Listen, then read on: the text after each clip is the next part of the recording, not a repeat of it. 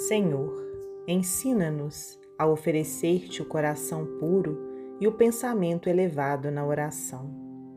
Ajuda-nos a pedir em teu nome, para que a força de nossos desejos não perturbe a execução de teus desígnios.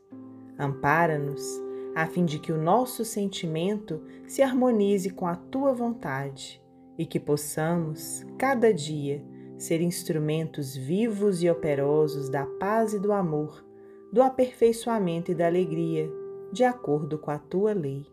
Assim seja. Meimei, do livro Pai Nosso, psicografia de Francisco Cândido Xavier.